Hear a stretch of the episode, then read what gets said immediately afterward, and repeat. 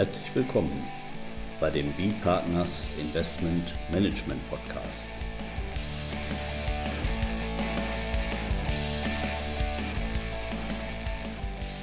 Immer wieder Mittwochs, kurzer Wochenrückblick, was in unserer Beratungspraxis besonders interessant war.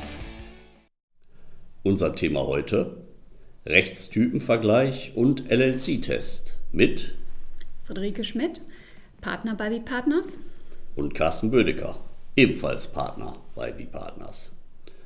Ja, das haben wir immer wieder, also relativ häufig, nicht, dass wir, ähm, sei es im Rahmen einer Strukturierung oder sei es im Rahmen der Steuerdeklarationsarbeiten, ausländische Gesellschaften oder manchmal auch sogar ausländische Sondervermögen einsortieren müssen in so einen Rechtstypenvergleich. Was sind das? Sind das Körperschaften oder sind das Personengesellschaften?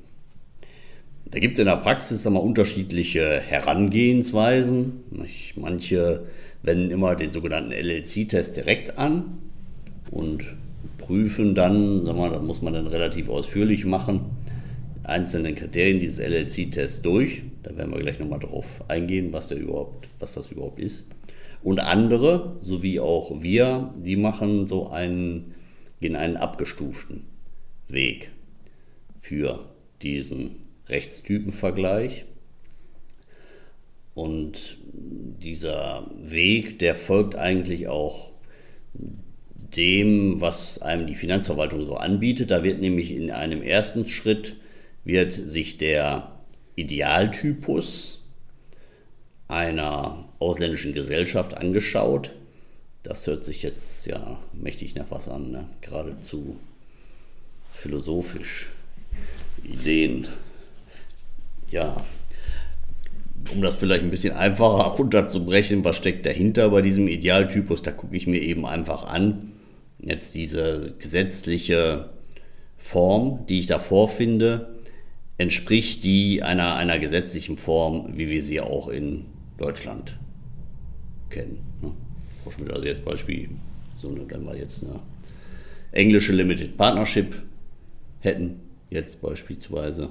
Genau, man orientiert sich einfach mal am gesetzlichen Leitbild und ähm, nimmt da eben idealtypisch auf der einen Seite eine Aktiengesellschaft und auf der anderen Seite eben eine offene Handelsgesellschaft, so wie sie eben ähm, gesellschaftsrechtlich erstmal grundlegend gedacht ist, unabhängig von den einzelnen äh, Merkmalen, die man so dispositiv im Recht äh, abbedingen kann.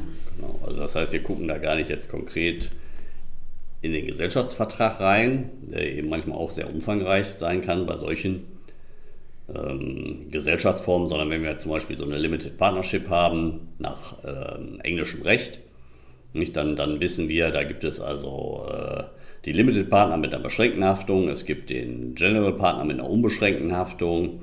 Und damit wissen wir mal, grundsätzlich, dass das eigentlich äh, mal, vergleichbar ist, diesem deutschen Idealtypus für eine, eine Personengesellschaft. Ne? Und dann gehen wir eben konkret so vor, dass wir da ähm, ja, zunächst vielleicht mal gucken, auch um da freut sich ja immer, wenn die Finanzverwaltung dazu irgendwo was gesagt hat. Und da, da guckt man ja erstmal den Betriebsstättenerlass. Genau, wir haben da Werkzeug an der Hand und ähm, die Finanzverwaltung hat sich eben im Jahr äh, 99, als dieser Betriebsstättenerlass ähm, veröffentlicht wurde, eine ähm, Liste mit veröffentlicht, die Tabelle 1 und die Tabelle 2, ähm, anhand derer eben idealtypisch äh, ausländische Rechtsformen einer deutschen Rechtsform gegenübergestellt wurden, sodass man eigentlich, wenn man so eine ausländische Gesellschaftsform in dieser Liste findet, erstmal davon ausgehen kann, dass man ein Pendant in deutschem Recht findet. Und wenn das da eben da drin ist, dann ist man eigentlich sag mal, relativ, ja, ohne großen Zeitaufwand hat man hier ein, ein, ein, ein äh, vernünftiges Ergebnis eben. Das ist, jetzt haben wir eben die englische Limited Partnership genommen. Nicht das gleiche würden wir auch machen mit einer Luxemburger SCS. Findet sich genauso im Betriebsstättenerlass. Nicht, da würden wir also nicht noch eine umfassende Prüfung des Gesellschaftervertrages vornehmen, sondern die dann wir, unter diesem Idealtypus als einer deutschen Personengesellschaft, als SCS jetzt oder SA, als einer ähm, Aktiengesellschaft äh, vergleichbar eben einordnen. Ja, schwieriger wird das dann eben, wenn, wir, wenn uns dieser Idealtypus nicht weiterhilft. Nicht? Wenn wir da also eine Gesellschaftsform vorfinden, die eben nicht dem entspricht, was wir hier in Deutschland eben als äh, Personengesellschaftssystem oder Kapitalgesellschaftssystem zur Verfügung haben.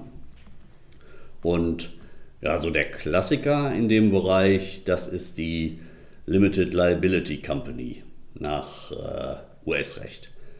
Das ist eine Gesellschaftsform, da greife ich nur mal einen, einen Punkt daraus, wo da gibt es zum Beispiel keinen, der unbeschränkt haftet. Also ganz anders als bei unseren deutschen Personengesellschaftern, wo wir immer, Frau Schmidt hat eben gesagt, bei der offenen Handelsgesellschaft, nicht, da haften alle unbeschränkt oder zumindest eben bei der Kommanditgesellschaft haben wir zumindest in Komplementär, der unbeschränkt haftet. Nicht? Und da so eine Rechtsform, wo eben keiner ähm, unbeschränkt haftet, ähm, das haben wir eigentlich nur bei der Kapitalgesellschaft. Dennoch gibt es da bei dieser LLC eben wieder Merkmale, die für eine Personengesellschaft sprechen. Man hat dann eine sogenannte sagen wir, hybride Rechtsform, kann man vielleicht so bezeichnen, ohne Entsprechung im Idealtypus. So, und da müssen wir jetzt anders als bei den anderen Gesellschaftern, da gehen wir jetzt in den Gesellschaftsvertrag rein.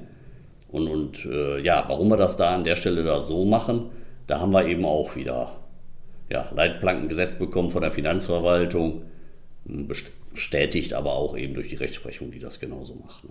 Was hat uns die Finanzverwaltung da gegeben, Frau Schmidt? Genau, wir haben, einen, wir haben einen Merkmalskatalog, anhand derer wir an die konkreten Umstände des Einzelfalles auf Basis des ähm, Gesellschaftsvertrages für die entsprechende ausländische Rechtsform eben prüfen können. Und ähm, dieser Merkmalskatalog, das hat der BFH nun auch schon mehrfach bestätigt, der ist abschließend und ähm, wenn, wenn diese Kriterien eben abgeprüft worden sind, ähm, sollte sich dann eben entscheiden lassen, haben wir es hier mit einer Gesellschaft zu tun, die eben einer Körperschaft nach deutschem Recht entspricht oder eben einer Personengesellschaft. Ich glaube, entwickelt wurde ja dieser, dieser sogenannte LLC-Test von der Finanzverwaltung. Nicht? Genau, der geht zurück auf, auf äh, Rechtsprechung und ähm, hat aber dann eben diese einzelnen Kriterien genommen, um dann eben einen äh, abschließenden Katalog da ähm, aufzuzählen, anhand derer ähm, der Gesellschaftsvertrag zu prüfen ist. Ja. Vielleicht können wir noch mal kurz sagen, wo sich da dieser, dieser, dieses BMF-Schreiben findet hier, dieser, dieser LLC-Test.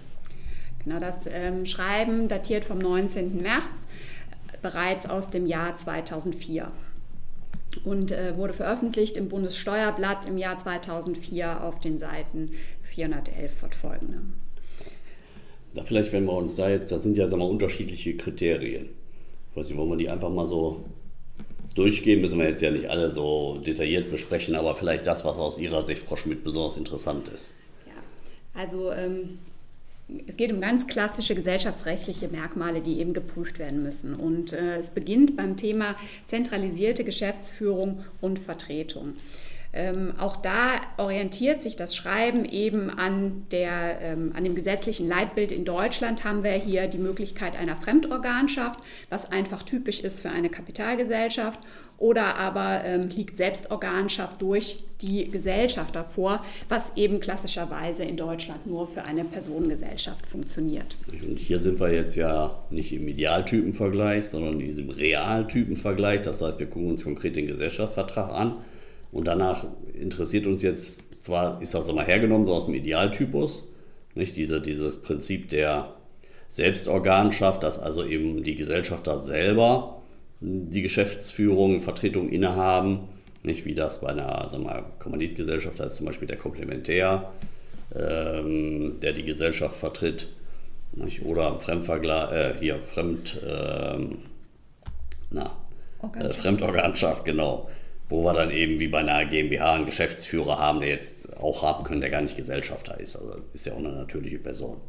entsprechend nach deutschem Recht nicht. Und da gucken wir uns jetzt, ja, also da, da kommt es vom, vom System her, aber da kommt es jetzt eben bei diesem LLC-Test konkret darauf an, ja, wer ist denn jetzt hier eben ernannt, weil die LLC ist eben ein sehr flexibles Instrument, die erlaubt wohl sowohl die Bestellung eines externen Geschäftsführers, aber auch eben die äh, das Management durch einen Gesellschafter selber. Und je nachdem, wie man das dann konkret im Gesellschaftsvertrag ausgestaltet, spricht eben, dass dann also fremder Geschäftsführer eher für Kapitalgesellschaft, äh, Geschäftsführer ist Gesellschafter für Personengesellschaft. Im nächsten Schritt ist dann die Haftung zu prüfen. Und ähm, ja, immer dann, wenn es einen unbeschränkt haftenden Gesellschafter gibt, ist dies eben typisch für eine Personengesellschaft, wohingegen bei beschränkt, beschränkter Haftung der Gesellschafter, das heißt nur die Gesellschaft selbst haftet für ihre Schulden, spricht dies eben für eine Einordnung als Körperschaft. Hier auch wieder, weil ich diesen Unterschied eben nochmal auch gerne herausstelle, geht es jetzt nicht darum, um diesen Idealtypus, sondern gut, Realtypus, wie ist das konkret im Gesellschaftsvertrag der LLC geregelt? Nächste Nächster Prüfungsschritt ist eben, ich gucke mir an, wie kann ich die Anteile an der Gesellschaft übertragen. Ist diese Anteilsübertragung in irgendeiner Form beschränkt? Ist dies wieder, äh, spricht dies wieder für eine Personengesellschaft, wohingegen bei einer ähm, Übertragbarkeit ohne besondere Beschränkungen jederzeit sozusagen möglich ist, dann handelt es sich oder spricht dieses Kriterium eben wieder für eine Kapitalgesellschaft. Ja, genau. Also auch eben bei der LLC kann man das unterschiedlich ausgestalten. Ich könnte es ja auch bei einer deutschen GmbH unterschiedlich ausgestalten, kann ja die Übertragbarkeit der Geschäftsanteile auch durchaus von weiteren Voraussetzungen abhängig machen. Deswegen ist das jetzt hier aber bei diesem Realtypenvergleich, wir sind in dieser hybriden Rechtsform, ja, da muss ich alles sammeln, was ich habe, konkret und am Ende dann entscheiden. Nächste Frage, die ich mir stellen muss, ist, wie werden die Gewinne denn zugeteilt? bedarf es hier eines formellen Verfahrens. Leitbild wieder Kapitalgesellschaft, brauche ich einen Ausschüttungsbeschluss oder muss zumindest der Geschäftsführer denn hier zustimmen, dass die Gewinne ausgeschüttet werden? Spricht dies eher eben für eine Einordnung als Körperschaft, wohingegen, wenn wir einen ja, direkten Zugriff sozusagen auf die Gewinne haben, dies eher typisch wäre für eine Personengesellschaft. Gut, dann haben wir noch so andere, müssen wir vielleicht jetzt nicht alle durchgehen. Hier Laufzeit, eben äh, Gewinnverteilung, dann äh, ja, muss ich dafür zum Notar oder nicht. Das ist also, man sieht da wieder sag mal, ganz konkret, wie das eben geregelt ist. In manchen Rechtsordnungen habe ich auch eben die Wahl, will ich es vom Notar machen, will ich es privatschriftlich machen, kommt es eben auch wieder dann bei diesen hybriden Rechtsformen drauf an, wie das konkret geregelt ist. Wenn ich nochmal zurück diesen Idealtypenvergleich, ich aber das in der Praxis häufig anders sehen, äh, da kommt es dabei nicht darauf an, habe ich diesen Idealtypus-Vergleich, dann kommt es äh, auf, auf, solche zusätzlichen Regelungen im Gesellschaftsvertrag nicht an, wenn ich danach schon eine Einordnung vornehmen kann. Ja, jetzt geht aber das Ganze nochmal weiter. Jetzt habe ich diese ganzen Kriterien hier durchgeprüft. Und jetzt, wir haben ja so einen, äh, Frau Schmidt hat so einen, so einen, so einen LLC-Checktest entwickelt. Und jetzt gucke ich mir das Gesamtbild an. Ja, so sagt es das BMF. Ähm, wenn man diese Kriterien durchgeprüft hat, nach Würdigung aller Kriterien im Gesamtzusammenhang spricht, spricht das Gesamtbild dann eben für eine Personengesellschaft oder eher für eine Körperschaft. Es ist nicht so ganz klar und nicht so ganz eindeutig, was heißt denn jetzt hier Gesamtbild an der Stelle, aber ähm, ja, wir für uns haben da eigentlich entschieden, solange da nur ein Kriterium in die eine oder in die andere Richtung ausschlägt, dann ähm, muss man doch eigentlich sagen, wir haben ja ein eindeutiges Gesamtbild und ähm, ordnen diese Gesellschaft dann eben als Personengesellschaft oder eben als Körperschaft ein. Genau, also der, der einzelne Ausreißer ändert nichts an der, an der Einordnung insgesamt. Und jetzt ist aber nicht genug mit diesem Gesamtbild, ist ja schon, was ist ein Gesamtbild, aber jetzt hat äh, auch der Bundesfinanzhof allerdings in einem bisher nicht veröffentlichten, also nicht im Bundessteuerblatt aufgenommenen Urteil, weil abweichend auch von der Finanzverwaltung, ähm, ja, nochmal draufgesattelt. Das BMF-Schreiben sagt dann, wenn man nicht so ein ganz eindeutiges Gesamtbild hat, müssen diese Kriterien eben im Rahmen der Gesamtbewertung aber trotzdem gewichtet werden. Ja, und das war in der Praxis auch immer so eine ganz große Frage. Was heißt denn jetzt hier Gewichtung? Ist ein Kriterium vielleicht höher zu werten als ein anderes? Also schlägt die Haftung, schlägt die alle anderen Kriterien? Oder ist das Thema Fremdorganschaft so stark, dass dann ähm, alle anderen Kriterien hinten angestellt werden müssen. Also darf ich das jetzt nochmal äh, wiedergeben, wie ich das verstanden habe? Wenn ich das jetzt aber falsch sage, dann müssen Sie mich direkt korrigieren. Also werde ich bei diesem Gesamtbildtest, nicht, da, da gucke ich hier im Prinzip den Punktestand da durch. Wenn da jetzt am Ende drin steht 5 zu 3 für die Kapitalgesellschaft, nicht, dann war es halt die Kapitalgesellschaft. Nicht, wenn ich habe äh, 5 zu 3 für die Personengesellschaft, dann ist es eben die Personengesellschaft. So bisher nach BMF oder, oder auch nicht? Und, und nee, auch nicht so ganz. Nicht also ganz. man guckt sich erstmal, man, man zählt noch nicht so ganz durch. Also man guckt sich erstmal das Ergebnis an und sagt, okay, wie gesagt, wir für uns haben in der Praxis gesagt, wenn nur einer ausschlägt in die eine Richtung, dann äh, sagen wir doch, das ist hier so eindeutig. Aber ähm, insgesamt muss man auch bei dieser Gesamtbildbetrachtung eben erstmal ähm, gewichten. Nach dieser Gewichtung hat man dann, kommt man dann zu dem Ergebnis, das ist eine Körperschaft oder aber eine Personengesellschaft. Also gibt es dann doch Kriterien auch schon bei der Finanzverwaltung, die eben mehr wiegen. Da haben wir, also ein 100-Pfund-Kriterium gegenüber von so einem 5-Pfund-Kriterium und das verdrängt das dann oder, oder genau, das weiß man nicht. Das war immer das Problem in der Praxis. Man wusste es nicht so genau. Und der BFH hat aber jetzt mit diesem Urteil aus 2021 ja die Leitplanken da ein bisschen enger gesetzt und hat jetzt gesagt, naja, also wenn man sich diese Kriterien anguckt, dann gibt es schon welche, die haben deutlich mehr Gewicht als die anderen. Und das sind eben insbesondere die Kriterien der ähm, Geschäftsführung und Vertretung, der Behaftung und eben der Gewinnzuteilung. Und in dem zugrunde liegenden Urteilsfall, wo es eben um eine Colorado ähm, Limited Liability Company ging, wurden bei diesen drei Kriterien eben jeweils die ähm, Voraussetzungen an eine Kapitalgesellschaft erfüllt, sodass man eben gesagt hat, okay, wenn hier eine, diese drei Kriterien für Kapitalgesellschaft sprechen und bei den anderen das Ganze nicht so ganz eindeutig ist oder aber zumindest auch nicht gegen eine Kapitalgesellschaft spricht, dann muss man die doch höher gewichten als ähm, die anderen Kriterien. Und ja. Das sind dann also unsere 100 Fünder in dem Fall. Die besonders viel wiegen, jetzt diese Kriterien, die Sie genannt haben. Vielleicht wiederholen Sie die nochmal einmal, das, die besonders gewichtigen. Genau, die besonders gewichtigen sind also Geschäftsführung, Vertretung, das erste die Frage der Haftung, das ist das Kriterium Nummer zwei, und dann ähm, das Kriterium Nummer vier des Erlasses, die Gewinnzuteilung.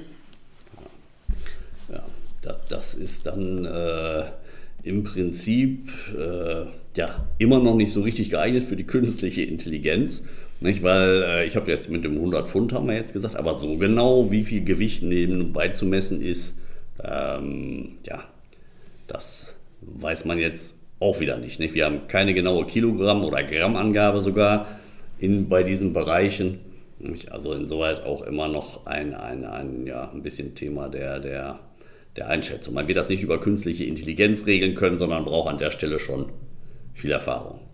Ja. Selbst dann, ne, wenn man jetzt sagt, diese Gewichtung ist immer noch nicht eindeutig, dann kommt das, was Herr Dr. Bedecker eben schon sagte, dann zählt man einfach ganz platt. Man nimmt die ersten sechs Kriterien und guckt, hat man irgendwie eine Mehrzahl, ein, eine, eine Merkmalsmehrheit und hat man die eben äh, für eine Körperschaft, soll das Ganze eine Körperschaft sein, in einer Pattsituation oder aber wenn äh, mehr für eine Personengesellschaft sprechen, kommt man dann am Ende des Tages erst als Personengesellschaftseinordnung im Ergebnis, zum Ergebnis.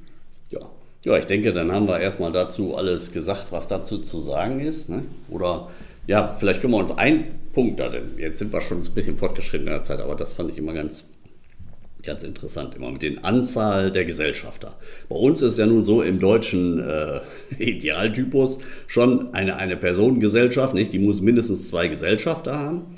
Bei den Kapitalgesellschaften ist das mittlerweile auch für die GmbH, das war früher auch mal anders, nicht? muss man sagen, entwickelt sich auch das Gesellschaftsrecht über die Zeit. Nicht? Da reicht ein Gesellschafter.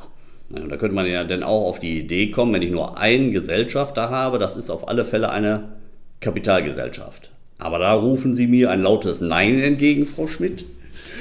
Ja, also da sagt das BMF-Schreiben eben, die Anzahl der Gesellschafter hat ist kein Kriterium für die Einordnung. Es spricht weder für das eine noch für das andere.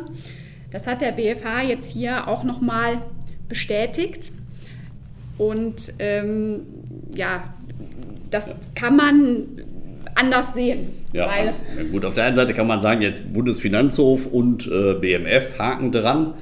Aber dann haben wir doch die Erfahrung gemacht in der Betriebsprüfung. Mit, mit gesundem Menschenverstand kann man sich dann doch wieder fragen, hä, ist ja nur ein Gesellschafter, warum soll das denn hier jetzt eine Personengesellschaft sein können? Das Thema hatten wir auch.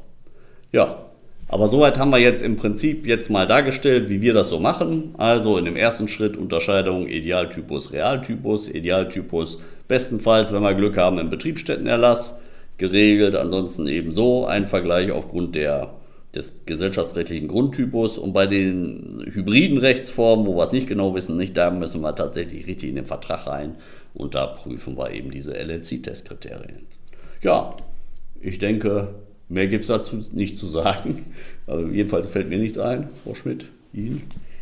Nein, ich, äh, ja, wir haben es regelmäßig in der Praxis. Wir machen es alle paar Wochen immer mal wieder, mal mehr, mal weniger, je nachdem, wie umfangreich die Strukturen so sind. Und äh, ja. Freut sich ja auch, wenn man jedenfalls beim Idealtypus kann man schon mal einen Haken machen, wenn man die Rechtsform schon mal hatte, dann weiß man, wie es geht. Beim LLC-Test muss man immer wieder lesen. Ja, dann würde ich sagen, bedanken wir uns bei unseren Zuhörern an der Stelle. Äh, ja, mal Kommentare, wie Sie Ihren Rechtstypenvergleich machen, können Sie gerne einfügen unten. Ja, und ansonsten sagen wir bis zum nächsten Mal. Bis dann. Tschüss. Tschüss.